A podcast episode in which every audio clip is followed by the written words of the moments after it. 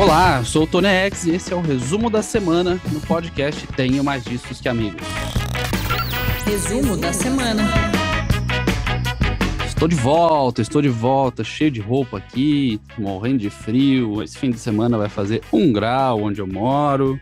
Mas estamos aqui, né? Chazinho, roupas, cara de sono. E Rafael Teixeira, tudo bem? Tudo bem, Tony X. Em São Paulo nós temos dias melancólicos, cinzas, nublados. Semana que vem tá prometendo um solzinho e eu estou me apegando a essa esperança aí. Porque eu dependo do. Eu não sei se você é assim, Tony, mas eu dependo do clima pro meu clima interno. Se o dia tá feio, a chance de eu estar de é. mau humor é muito maior.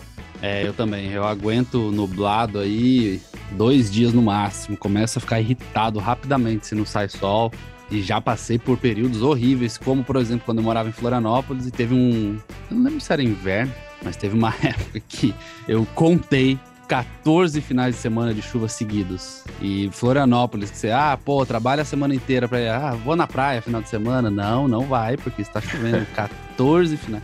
Foi um ano que, inclusive, deu deslizamento de terra, morreu um caminhoneiro soterrado. Foi, foi caos. Assim. Eu, eu, eu fui feliz nessa minha viagem América Latinizada, porque é, o tempo lá fora é muito diferente aqui, de São Paulo especialmente, né? As bandeirinhas da Argentina, do Uruguai, do Chile, elas têm um azul, não é à toa.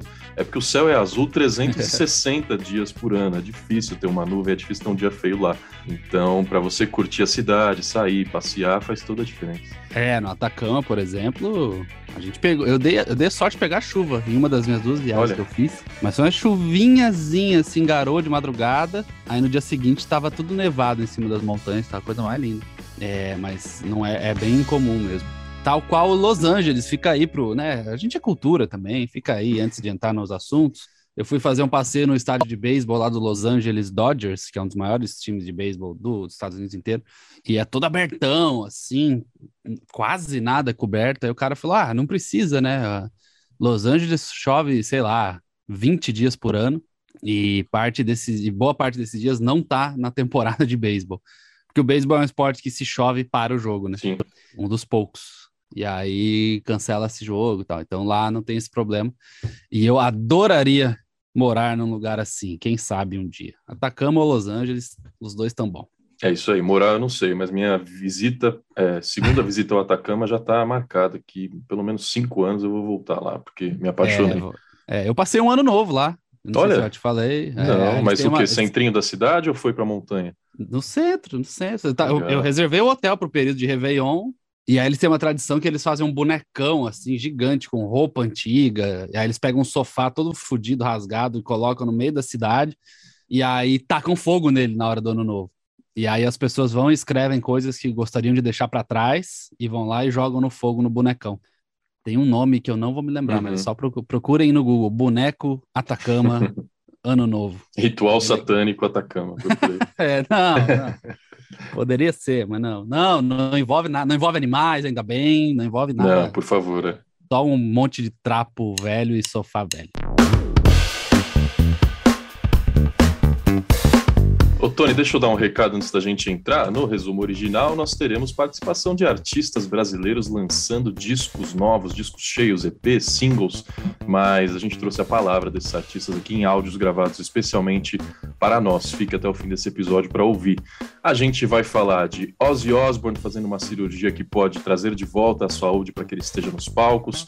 A gente vai falar de tributo a Taylor Hawkins. A gente vai falar de lançamentos e muito mais. Agora, no resumo extra, falaremos do jornalista britânico e indigenista que estão é, desaparecidos na Amazônia, pressões do governo brasileiro e internacionais para que eles sejam encontrados. Você vai conhecer, inclusive, o passado de jornalista musical de Don Phillips.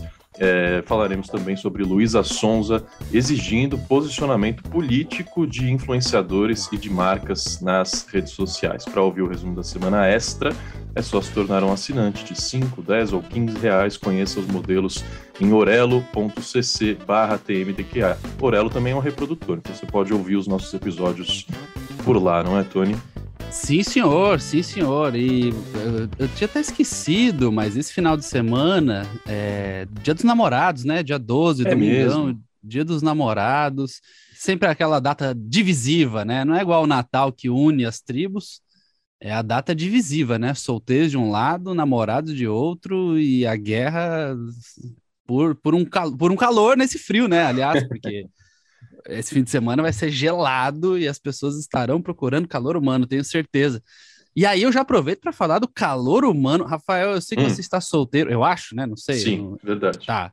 Você está solteiro, então eu não sei se eu recomendo para você assistir esse vídeo, mas o do Avoar, do brasileiro Avoar, lançou um vídeo de uma música chamada Dois Sóis. É um visualizer que, cara, assim, é, é, se, sei lá, numa escala de 0 a 100 de temperatura, eu acho que é 112, mais ou menos. É quente, é, é, se, você tá é, rolando o seu feed do lado da sua mãe, do seu pai, de alguém, você já rola mais, dá aquela, né, escapada, assim, porque... Mas é vale a pena ver até o fim.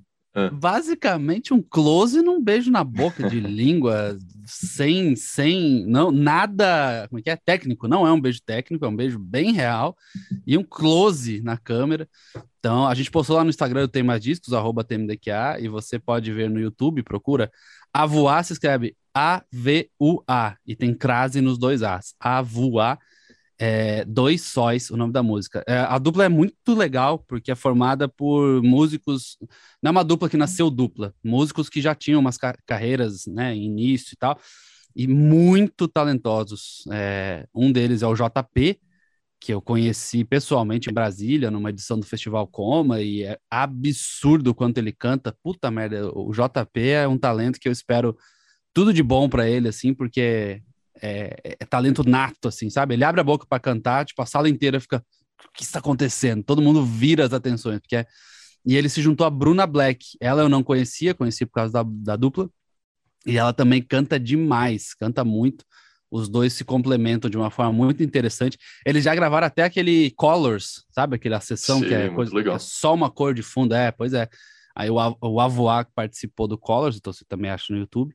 E e é uma recomendação aí, quente, para esse final de semana, para o Dia dos Namorados, a voar dois sóis. A música já está na playlist TMDQA Charts no Spotify e na Disney.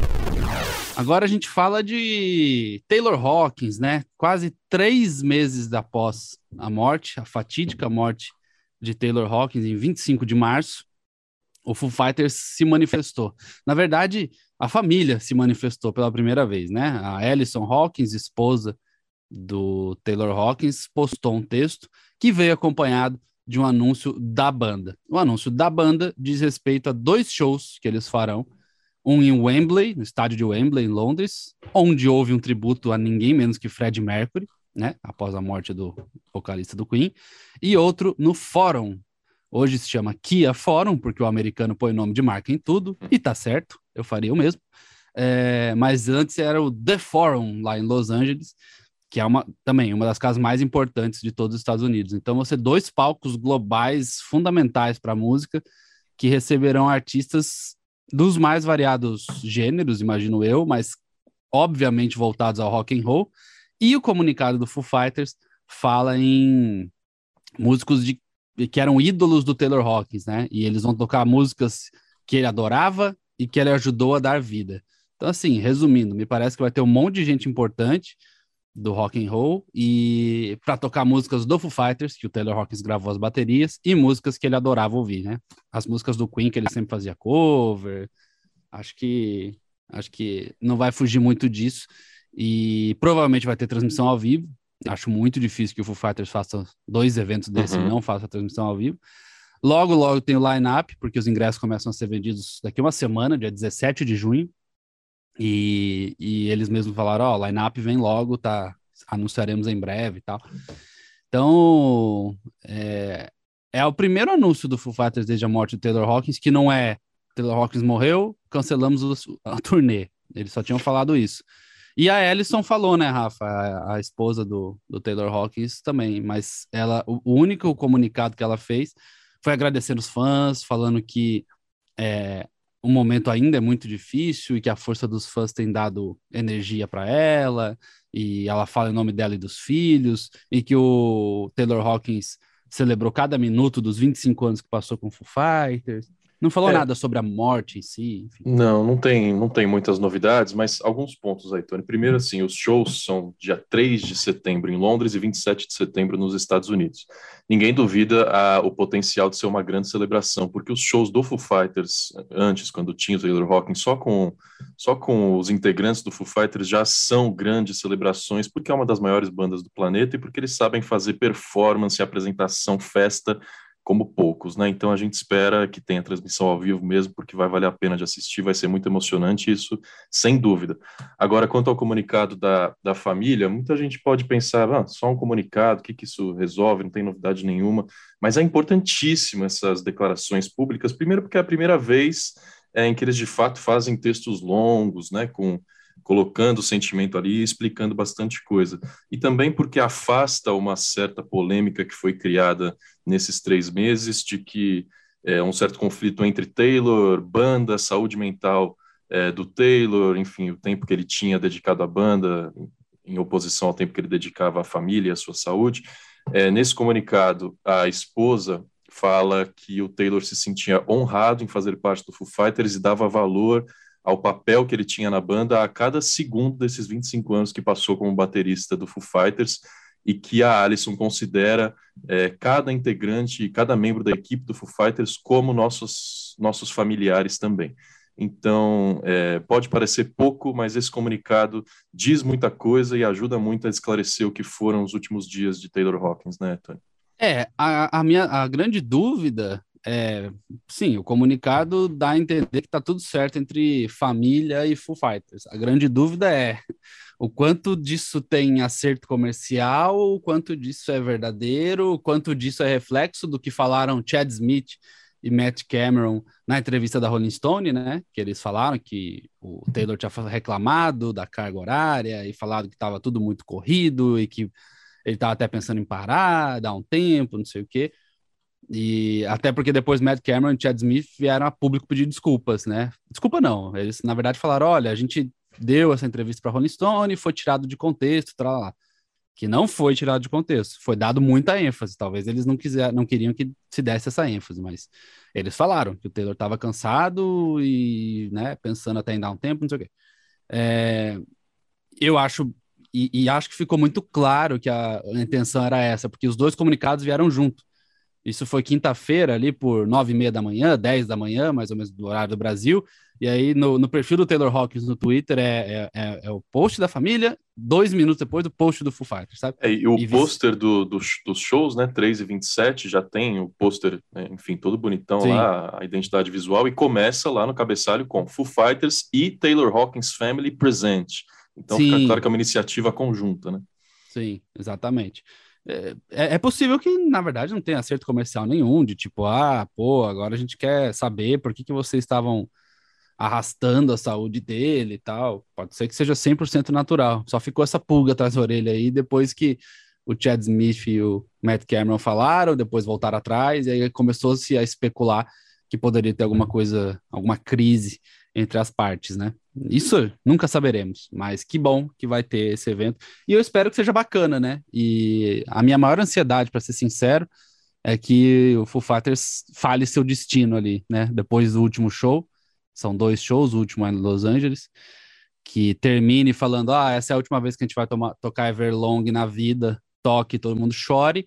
Ou que fale: o show não pode parar, esse é o nosso uhum. novo baterista, tá, e entra sei lá quem para tocar Everlong. Então, porque não se falou nada, tá muito essa dúvida no ar, se a banda vai continuar, se não vai continuar. Eu acho que essa é a principal ansiedade de todo mundo aí. E, e, e a torcida para que seja um show bacana, né? Que tem uma dinâmica interessante e tal. Que tem muito tributo que a tiro acaba sendo pela culatra. Né? O do próprio Linkin Park pro Chester Bennington, por exemplo, foi uma coisa meio chamaram um monte de artista do pop, que era da gravadora, da mesma gravadora. Aí eu até entendi a vontade de generalizar, mas era uma galera que às vezes até nem conhecia muito bem o trabalho e tal.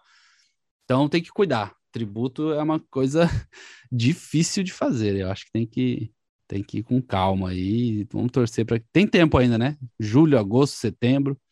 Vamos ver o que eles planejam e nos próximos dias a gente vai ter o line-up, já começamos a ter uma ideia do que vem por aí.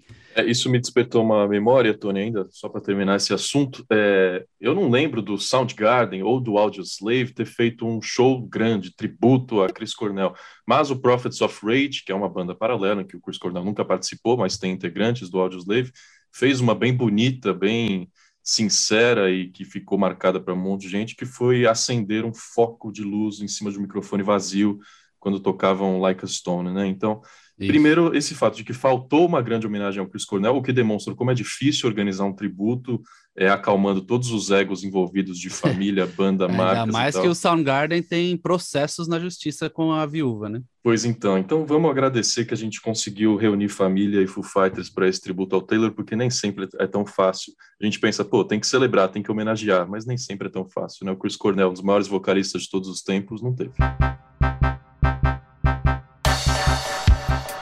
Seguindo aqui com o próximo assunto, Rafa, eu acho que esse também é bem importante e segue uma vibe meio não muito boa, mas vou fazer o quê? Temos que reportar. Ozzy Osbourne tem uma cirurgia marcada, né? Pro dia 11. Desculpa, desculpa pro dia. pra segunda-feira, né? Agora, dia 11 é amanhã. É. é, isso. As descrições em torno da cirurgia têm sido bem fortes, né? Do tipo, ah, a cirurgia que vai determinar o rumo da sua vida, né?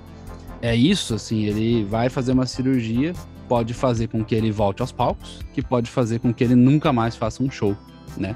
É, vale lembrar que em 2003 ele, o Ozzy caiu de quadriciclo durante um passeio, sofreu um acidente e, e dizem que isso traz consequências bastante sérias até hoje, né?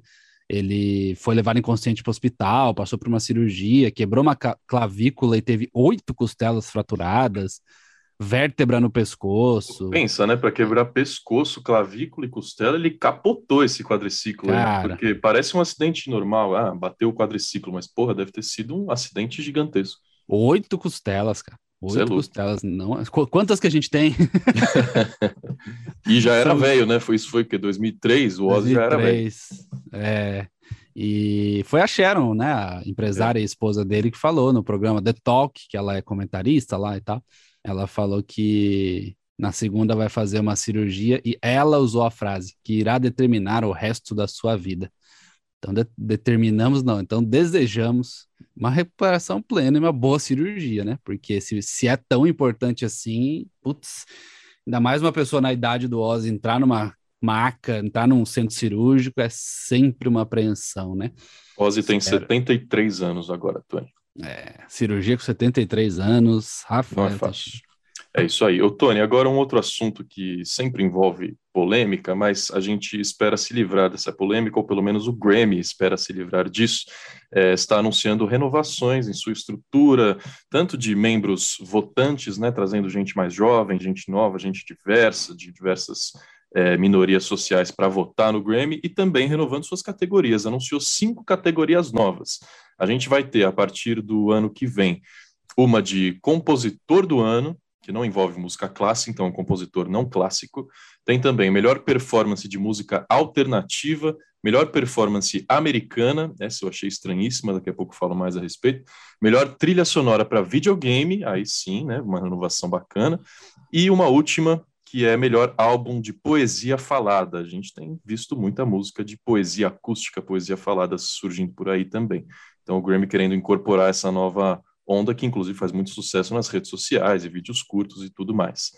É, me parece, Tony, que falta para o Grammy, uma das premiações americanas que mais sofre críticas por falta de diversidade, e diversidade a gente fala presença feminina, presença de negros e tudo mais, mas eu acho que falta uma internacionalização do Grammy, porque desde sempre foi uma premiação da música americana, né? Eu sei que a gente tem o Grammy latino, mas seria super interessante se o Grammy americano, como o Oscar tem feito nas últimas edições, incorporasse mais de trabalhos feitos ao, é, ao redor do planeta, né? Para que criar uma categoria nova de melhor performance americana, sendo que a gente tem tanto artista latino fazendo sucesso lá nos Estados Unidos e eles não são reconhecidos nessa premiação que, que é o famoso clube da, da música americana lá, Tony? Você acha que representa uma, uma renovação de fato importante para o Grammy, essas categorias aí?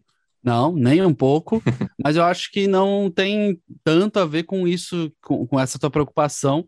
Eu acho que tem mais a ver com o fato de que, cara, são categorias novas, mas é um prêmio de broderagem, sabe? Tipo assim, quem faz mais lobby na, da gravadora, ou quem tem o melhor contato, quem é, é, pouco se leva em consideração.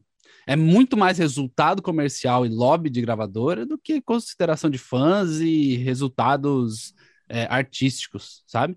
É, então, assim, beleza, vai ter essas novas categorias aí. Provavelmente todas elas não serão exibidas no, na transmissão, né? Vai ser aquela coisa, aquilo que começa duas da tarde antes e ninguém vê. Uhum. Como, é, como são as categorias de rock hoje em dia, não são transmitidas na premiação. Provavelmente essas também vão entrar em um momento que ninguém assiste. E aí vai se premiar lá porque vai se premiar, mas ninguém.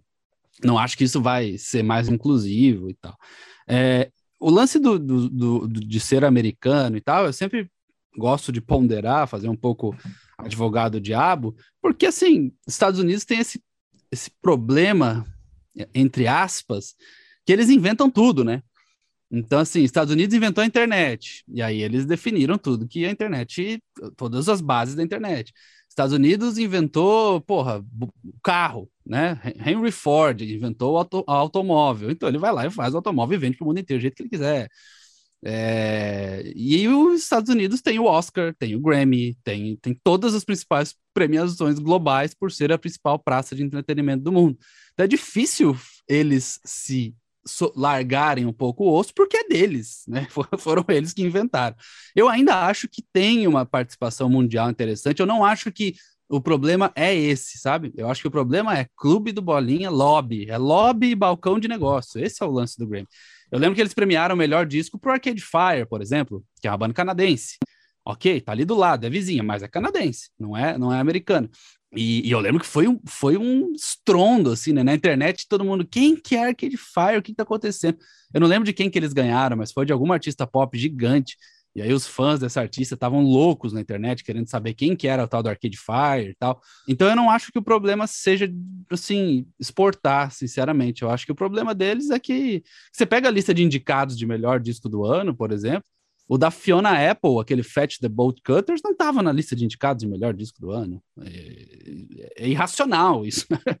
Pô, podia não ganhar, beleza, entendo, mas era um dos discos mais artísticos e, e bem pensados do, daquele ano, né? Então, o meu problema com o Grammy é esse, assim, é que é um grande balcão de negócio, só que é uma marca gigantesca, então o artista, quando ganha o Grammy, fica felizão, ele vai falar para todo mundo. Quando é indicado ao Grammy, ele vai pôr na biografia dele, que foi indicado ao Grammy. Não importa se é justo, se é injusto, se não é, a marca é muito forte. E aí todo mundo continua é, celebrando, né? Eu acho que a principal movimentação que eles poderiam fazer é, de fato, incluir mais diversidade no, no, no painel votante lá e tal, mais transparência nas votações, dizer, né? Nome aos bois. São 70 pessoas votando na categoria melhor disco do ano. O Joãozinho, não sei o que, votou no disco do Kanye West. A Laura, não sei o que lá, votou no disco da Taylor Swift, é, sabe? De deixa lá. E aí a gente vai começar a entender. E aí, só que nunca vai fazer isso, porque aí vai ver investigações, falar: ah, o cara que votou no disco do tal, ele era executivo da gravadora até outro dia e por acaso recebeu uma quantia, sabe? Eu acho que corre-se o risco de fazer conexões que podem ser, não ser. O, o Grammy já passou por esse tipo de investigação recentemente, né? Saiu o presidente, teve um monte de, de coisas acontecendo, teve denúncias graves, né? De, de, de racismo, se eu não me engano, enfim, denúncias de que lá dentro é muito, muito fechado mesmo. Isso aí já é resultado disso, sabe? Sem falar, né, Tony, se... que eu acho que falta uma coisa mais básica, que é tornar a cerimônia mais atraente, mais divertida, mais bacana. Eu não conheço ninguém, a não ser jornalista musical, que para para. Ó, hoje tem Grammy, hoje vou, vou fazer uma pipoquinha aqui, vou assistir o Grammy do início ao fim. Como é o Oscar, como é até a premiação da televisão, que é o Emmy e outras premiações americanas. Então, se a gente trouxer essa diversidade que eles estão querendo trazer no backstage para frente do palco e fazer uma cerimônia com artistas diversos, artistas pop, artistas velhos, artistas de tudo que é jeito, é, fazendo uma apresentação bacana, talvez já sirva para. Porque a gente está falando de imagem, né, no fim das contas. E a imagem é a premiação. Então, não sei. Quem sabe falta uma reforma geral, até no, no visual estético mesmo da premiação. É, eu já achei a última cerimônia bem mais legal, assim. Foi, a, foi Olivia, a Olivia Rodrigo fez um puta show, a Billie Eilish, nossa senhora, fez um fez chover, literalmente, no Grammy, na última edição. Então, eu já gostei muito mais da última, assim. Eu não assistia, as outras todas eu deixava quieto. Aí essa aqui eu falei, tá, vamos lá, mais uma vez, tentar assistir o Grammy. E aí fiquei até o final. Então, a última eu já acho que, que, que foi um progresso, assim. Gostaria de ver outras mudanças que não fossem mais categorias em horários que ninguém vai assistir. Se você falou que a cerimônia ninguém assiste, então imagina o pré o pré-show, né? Pois é. Foi uma semana, hoje 10 de junho de 2022, semana interessante de lançamentos, né? principalmente de artistas pop que fizeram, que estouraram com outros discos anteriores e agora vindo com o retorno. Quem que você destaca aí? George Ezra é um deles, lançando Gold Rush Kid. Deixa eu ver qual disco. É o terceiro, terceiro disco. Terceiro disco. Do cantor inglês, que fez muito sucesso com Budapeste e outras, toca a exaustão na rádio. E nesse ele vem com 12 faixas, um disco de 38 minutos. Eu gosto da voz do George Ezra bastante.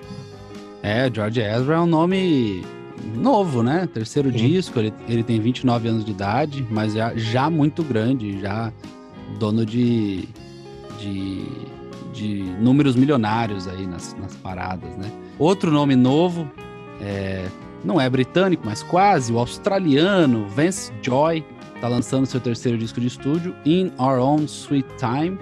Ele que também nos últimos anos conseguiu emplacar hits e, e, e conquistar números bem importantes. É, vale a pena dar uma sacada. É a coisa ali do, do RB, do pop, um pouco de rock alternativo, essa mistura toda assim. É, folk também, né, na sonoridade. E também 12 faixas, curiosamente, mais 41 minutos de duração. Ele, o Vance Joy no disco gravou vocais, guitarra, ukulele e banjo. E aí chamou mais uma galera, tem um time de músicos enorme nesse álbum do Vance Joy a mega, hiper, gigante, estratosférica artista country Carrie Underwood está lançando seu nono disco de estúdio, se chama Denim and Rhinestones. É, esse é country pop zaço que equivalente ao que é, sei lá, que foi nosso axé aqui uma, uma época, Rafael. Bela comparação, é isso mesmo. Ou é, sertanejo raiz, né? Chitão e Chororó lançando é, um disco novo, é isso? É, tipo, pode ser, pode ser. pode ser. É, ou a, sei lá, a Ivete Sangalo em carreira solo, uma coisa assim, mas, mas sertanejo, né? Ela é country. E lá nos Estados Unidos a música country é muito, muito, muito grande, equivalente ao nosso sertanejo aqui. Inclusive, deve ganhar cachês milionários de prefeituras dos Estados Unidos também, deve ser uma loucura. Carrie Underwood, lançando seu nono disco de estúdio. E é, é sempre um nome, eu não vou dizer que é um nome que lança coisas, é, sei lá, vanguarda, mas é um nome que lança discos muito populares e sobre os quais provavelmente se falará muito nos Estados Unidos. Verdade. Ó, é... Você sabe que eu sou indie kid, né, Tony? Eu gosto de bandas indie. Eu sei que sei. nosso querido Vitor Xisto é muito fã de Of Monsters and Men também. Sim. Uma das bandas que deu uma renovada nesse gênero nos últimos anos, né? Banda islandesa. Tá vindo Sim. com um EP agora. São cinco faixas, total de 20 minutos. Se chama Tio. T-I com acento agudo. U. T-I-U. Tio of Monsters and Men. Cinco faixas novas da banda indie.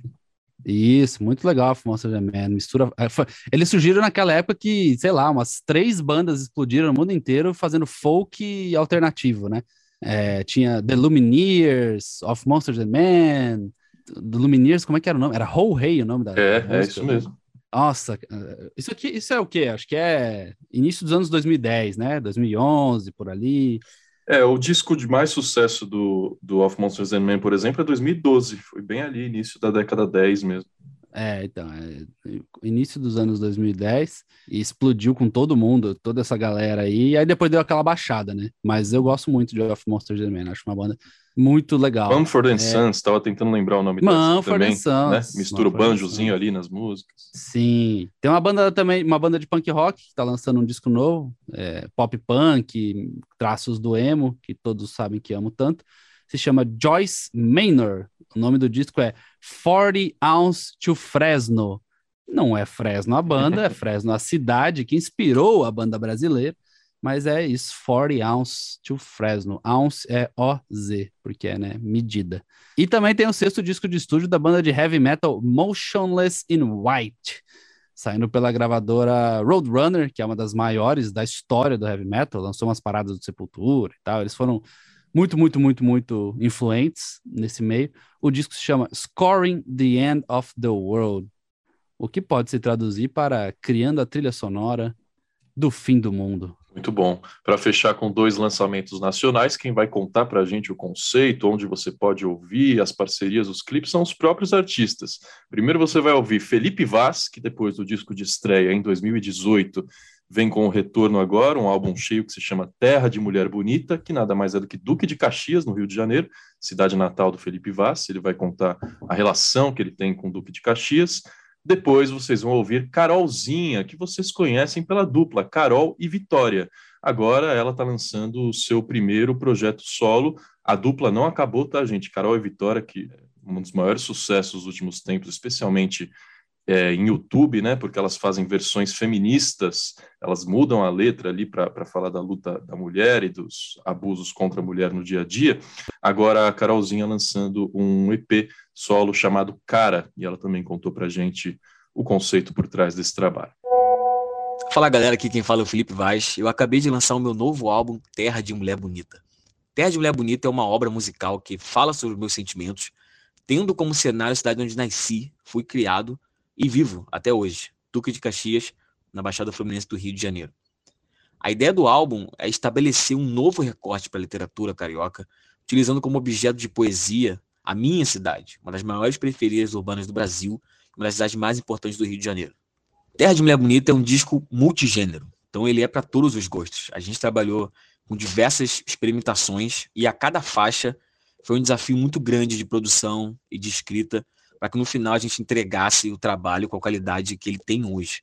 O álbum também conta com diversas participações que ajudaram a contar essa história comigo e fortificam ainda mais é, essa ideia de que é um disco multigênero. Nesse contexto, as linhas de ônibus, trem, bares, religiosidade, festas populares são referências para o conceito visual e para a poesia do álbum.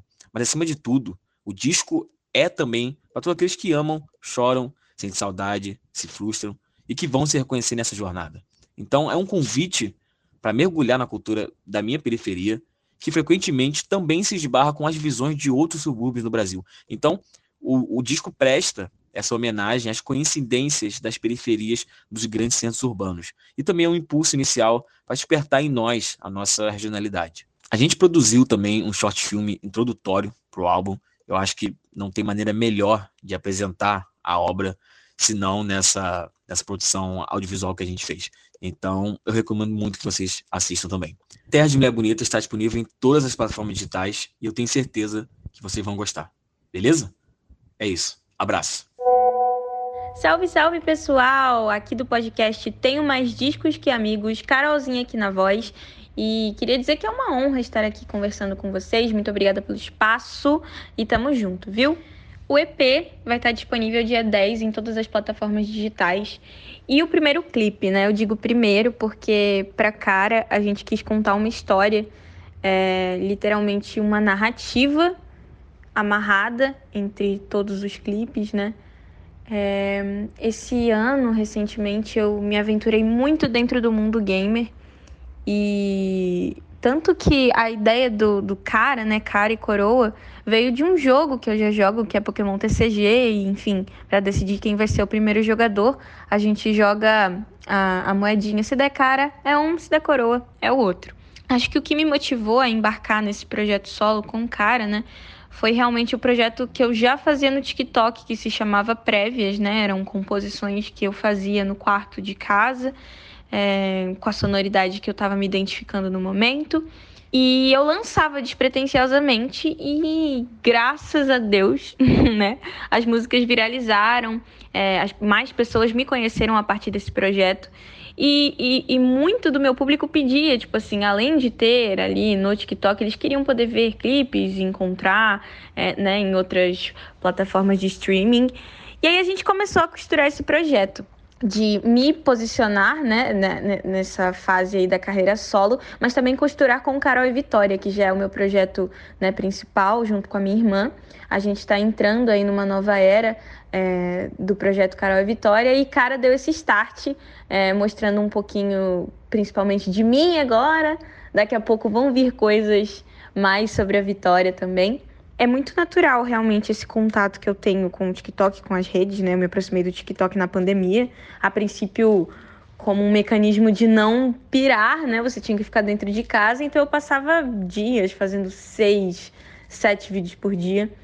E as, as ideias na minha cabeça, elas surgem muito rápido, assim, tanto quando eu tô compondo uma música, quando eu penso numa ideia de conteúdo.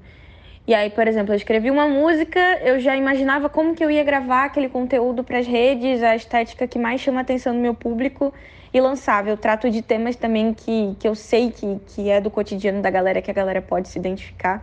Acho que essa naturalidade, esse fato de ser uma coisa bem, tipo, eu fiz dentro do meu quarto para dentro do seu quarto, é, falando a sua linguagem, a gente conversando de igual para igual. Acho que isso é uma das coisas que mais é, envolve a galera que me escuta. Deixa eu mandar, só para encerrar aqui o nosso resumo original, mandar abraços para a nossa audiência.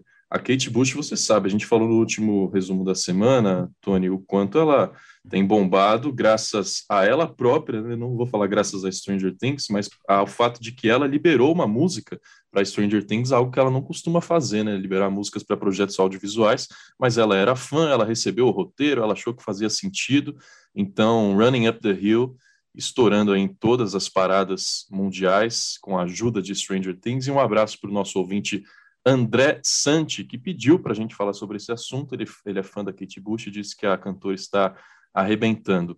É, no último episódio falamos também sobre Gustavo Lima e os cachês milionários cobrados de prefeituras, e o Luiz Alexandre Lass é, disse que esse é mais um episódio lamentável envolvendo música e grana pública. E sobre Stranger Things, o Lass falou que adora essa influência terror e gore em, em séries populares, né? em séries juvenis, como é Stranger Things, mas que tem todo esse terror mesmo.